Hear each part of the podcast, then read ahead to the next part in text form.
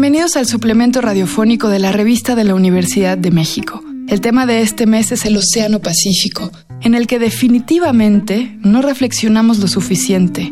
En esta serie platicaremos con marinos, musicólogos, este cuerpo de agua más grande que todos los continentes juntos. El Pacífico es, como el resto de los mares, es súper grande. Es que eso es como lo principal, ¿no? En realidad todos los mares son grandes, pero el Pacífico más grande todavía. Yo nunca llegué a atravesar el Pacífico de extremo a extremo. Eh, yo la primera vez que me embarqué fue en el Pacífico, en Panamá. He recorrido en momentos el oeste del Pacífico o el este del Pacífico, pero nunca lo crucé, es que es muy grande. Entonces no es como algo que uno hace así, es que ah, vamos a cruzar el Pacífico.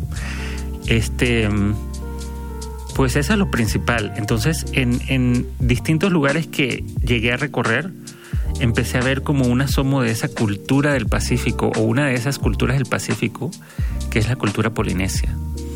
Y no llegué a conocer tanto, vi un poco, pero es extremadamente interesante y es una cosa que está ahí. No son demasiada gente, pero es como, no sé, un tesoro de de este planeta o de la humanidad. Entonces, sí, cuando pienso en el Pacífico, pienso en eso, en el tamaño, en esa cultura polinesia y un poquito de Melanesia también, que fue uno de los lugares más extraordinarios que visité. Él es Mir Rodríguez, marino y cartógrafo autodidacta. Nos acompañó también para hablar de mapas en el verano de 2018 y ahora está aquí para contarnos algunas de las muchas cosas que desconocemos del Pacífico. Por ejemplo, es el océano más profundo del planeta y en él habitan islas que están muy alejadas entre sí y que sin embargo tienen cosas en común. Son muy remotas, pero, pero al final de alguna manera la gente que fue colonizando esas islas se lograron conectar a través de, de la navegación. Eh, yo no conozco mucho de la geografía del Pacífico, sí sé que es el océano más profundo del mundo, que tiene mayor profundidad. Es también el océano más grande, ocupa una tercera parte de la superficie del planeta, solamente ese océano, que es más que la superficie que ocupan todos los continentes, toda la, toda la masa terrestre junta. Entonces, tiene estas islitas ¿no? en, un triángulo que le dicen el triángulo de la Polinesia, que en un extremo tiene a Rapa que es la, que le llaman la isla de Pascua. En otro lado tiene Aotearoa, que sería lo que le dicen Nueva Zelanda. Y en el lado de arriba, más allá, en el, norte del Ecuador, está Hawái o Hawái. Y este, ese triángulo, pues más o menos triángulos son las islas de Polinesia, que mm, ahora están formadas en estados, ¿no? Pequeños estados-naciones. Y estas islas, con todo ese espacio que tienen, yo, yo tenía un amigo que era de las Islas Cook y él visitó Hawái y visitó eh, Rapa Nui y él podía hablar con la gente. O sea, tenían un lenguaje en común, ¿no? O sea, o por lo menos era suficientemente parecido como para poder comunicarse en polinesio de las Islas Cook con esas otras personas. Y eso es increíble, ¿no? ¿De qué manera porque digo, tú vas a lugares de México donde viven cerquita con un valle de por medio y hablan idiomas completamente diferentes, de familias completamente diferentes que no son inteligibles uno con el otro. Entonces, ¿cómo ocurrió eso en Polinesia? Em, ellos, los navegantes en estas islas eran, eran gente de muy alto rango que tenían habilidades impresionantes para poder moverse. eran capaces de dibujar mapas de de radios así de miles de kilómetros de las islitas que habían ahí y podían pues apoyar a la población a moverse de un lugar a otro o buscar recursos si era necesario. Entonces, ellos para poder sobrevivir seguramente dependían mucho de esa capacidad, eh, tú sabes, ancestral de poder moverse y navegar, al punto que tienen una cultura en común, que es esa cultura polinesia. Estas islas, como, como dijiste, están, muchas de ellas son, son muy bajitas y están en peligro de, desaparecer con el cambio climático. Aunque eso no ocurre solamente en el, en el Pacífico, ¿no? En el Océano Índico que está al lado, al, este del Pacífico, También hay unas de las islas que están más en peligro, que son las Maldivas. Son islas muy bajitas. Y lo que pasa es que pues con el aumento en el nivel del mar, estas islas, las que no son montañosas, están cada vez que hay, que hay temporales extremos, que sube la marea mucho, pues empiezan a quedar tapadas. Y ese es el, el drama de estos lugares, ¿no? Que, que probablemente está pasando la era geológica en la que algunas de estas islas eran, eran habitables. Muchos ambientalistas nos recuerdan que el deshielo de los polos y el consecuente aumento del nivel del mar constituyen ya una catástrofe climática. Por si fuera poco, se está librando una guerra económica entre potencias por extraer los recursos naturales del Pacífico. Bueno, esta es otra cosa sobre el Pacífico, ahora que hablamos de recursos. Es otra cosa sobre el Pacífico que es muy interesante, que siendo esta superficie del mundo más grande o contigua más grande, asimismo es el área pública más grande del mundo. O sea, es un área común que nos pertenece a todos, a todos los seres humanos. O no, sé si nos pertenece, pero digo, está ahí, ¿no? No pertenece a nadie. Y sí, asimismo, como pertenece a todos, no pertenece a nadie. Entonces, eh, tiene muchísimos recursos. Por ejemplo, comida, ¿no? Todos los recursos pesqueros que hay en el Pacífico.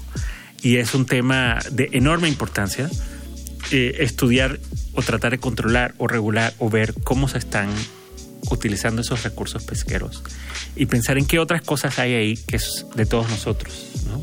Y de qué manera será posible que los seres humanos nos pongamos de acuerdo para ver eso como un territorio público y común y cómo lo vamos a gestionar. Porque ahora mismo, como la mayoría de, como todo el mar abierto, es un poco tierra de nadie, ¿no? Donde valen algunas leyes internacionales, pero, pero pocas realmente. Y algunas de las cosas que hice yo cuando estaba en el, en el, en el mar, en el Pacífico, que trabajando para Greenpeace, era el asunto de controlar el atún, la pesca del atún. Porque el atún es este animal que está en la parte de arriba de la cadena de alimentos, es decir, nadie se lo come o ellos se comen a los demás. Por consiguiente es, es por un lado frágil y por otro lado si lo eliminas pues hace que, el, o sea, es una parte clave del ecosistema. Entonces, hay algunas, varias especies de atún que se están acabando y pues la idea era ver cómo podíamos hacer para controlar que eso no ocurriera. Y nos encontramos con un, un universo todo este mundo de la pesca en el, en el Pacífico que es increíble. Digo, como, como los recursos pesqueros del mundo se están acabando, entonces hay como una carrera para, para, para sacarlos, ¿no? Y hay eh, flotas de pesca tailandesas, coreanas, chinas, que utilizan mano de obra esclava para, para hacer eso. Y nosotros encontramos barcos donde había gente que no se había bajado del barco en cuatro años personas que estaban en estado de semi-esclavitud o esclavitud, que estaban en ese barquito pesquero por años, eh, que venía un barco más grande, se llevaba la pesca y cargaba combustible y dejaba comida, y ahí seguía la tripulación. Era una situación súper extrema que está ocurriendo ahí en ese espacio público del mundo. Eh, no solamente el abuso de estas personas, sino la sobreexplotación sin ningún tipo de regulación de esos recursos que son de todos y todas. Asimismo, también el Pacífico se ha convertido como una especie de basurero, ¿no? Entonces, eh, como el, resto de los océanos del mundo, hay, hay plástico en todo el Pacífico, ¿no? En, todos los océanos donde tú tomas muestras de agua superficial, hay plástico. Probablemente debajo de la superficie no. Pero también se han formado estas grandes islas de plástico, eh, de, de pedazos de plástico más grandes que se han ido acumulando. Entonces, realmente es como difícil meter en la cabeza de uno el tamaño de ese área que está ahí, que es de todos y de todas. Y me pregunto en estos tiempos apocalípticos y así de, que pensamos en el fin del mundo, em, si, si, será como una, una opción futura de la humanidad como acercarse más al mar, ¿no? O acercarse más al océano. ¿Y cómo será? ¿Cómo será si de alguna, si de alguna manera ¿El resto de la humanidad se volverá más como los polinesios? Me pregunto. Que tengamos que aprender, o ya con la tecnología que tenemos, será posible que tengamos que recorrer grandes distancias en el océano para poder sobrevivir. No sé, ¿será que Es una idea demasiado loca. ¿La esclavitud en estos barcos pesqueros existe por una especie de brecha legal? Tiene que ver por un lado con eso, que es muy difícil de hacer, que no hay leyes o que es muy difícil hacerlas cumplir en el mar. Por otro lado, que como se están reduciendo, se está reduciendo la pesca en todo el mundo, se está haciendo más difícil vivir de eso. Entonces, pues las, las empresas o la gente que, hace, que, que pesca, pues tratan de ver por dónde ahorran dinero. Y pues esclavizar a la mano de obra o tener mano de obra esclava o semi-esclava es una manera de que siga siendo rentable el pescar, porque cada vez es menos la, la, captura. Nuestro interés por el Pacífico es relativamente nuevo. Hasta hace unas décadas, el devenir histórico nos había hecho hablar más del Atlántico, debido al modo en que se expandió la civilización occidental. Bueno, supongo que eso se aplica a América, ¿no? Eh, porque hay otros lugares que son eminentemente pacífico. Japón, todo el, este de Asia es básicamente pacífico. Chile, claro. Em, Oceanía, Nueva Zelanda o Aotearoa y Australia, todo eso es puro Pacífico. Y de hecho, el tratado que estaban los chinos y los gringos eh, a punto de firmar, o que no sé si lo firmaron, pero que Trump canceló, era el Tratado Transpacífico. Y pues buena parte del, del tráfico comercial que ocurre hoy en día es por el Pacífico, porque son todas las cosas que vienen de la fábrica del mundo, que es China, ¿no? Pero acá en América, pues sí, hay como, por lo menos en, Colombia, y creo que ya me hablaron de eso, pues hay como esta cultura del Pacífico que es como un poco la olvidada o la despreciada. En cambio, en Panamá, el Pacífico es la parte que está más asentada. Es donde vive más gente y es donde está la ciudad más grande y todo lo demás. Y el Caribe es la que, donde viven menos personas. Las ciudades más pequeñas, pequeños pueblitos, áreas súper aisladas. Sin embargo, lo interesante es que la cultura de Panamá es eminentemente caribeña. Entonces, si bien estamos en el Pacífico, somos caribeños. Y pues, ¿por qué estamos en el Pacífico? Porque ahí es donde se puso el puerto que era fundamental para la conquista del sur, de Perú y del resto de Sudamérica. Entonces, por este tema colonial, pues de la conquista, es que quedó el Pacífico siendo más importante en Panamá. Y ahí se puso la ciudad de Panamá. ¿Cómo es acá en México entonces? Digo, es que de donde yo soy de Panamá, este asunto de puente es como súper parte de la cultura, ¿no? Por un lado está el tema que el, que, el, que el istmo de Panamá surgió hace unas pocas decenas de miles de años, no fue hace tanto tiempo. Y, entonces eso cambió completamente el clima del mundo y cambió un montón de cosas, pero se creó este puente de entre Norte y Suramérica. Pero entonces además se convirtió ya en, bueno, originalmente era un obstáculo entre los dos mares, que eran antes un solo mar, hasta que surge Panamá. Pero entonces está este tema del puente. Y cuando yo crecí, para mí solamente había dos océanos, el Atlántico y el Pacífico, o el Caribe y el Pacífico. Entonces, todo este asunto de poder pasar de un océano a otro es algo que era fundamental en Panamá, en mi cultura, y lo es, pues. Entonces, poder llegar desde Europa hacia las costas del Caribe, cruzar Panamá, ya sea originalmente por tierra y por río, después por ferrocarril y ahora por canal, con barcos, hasta el Pacífico. Entonces, el Pacífico, todo lo demás.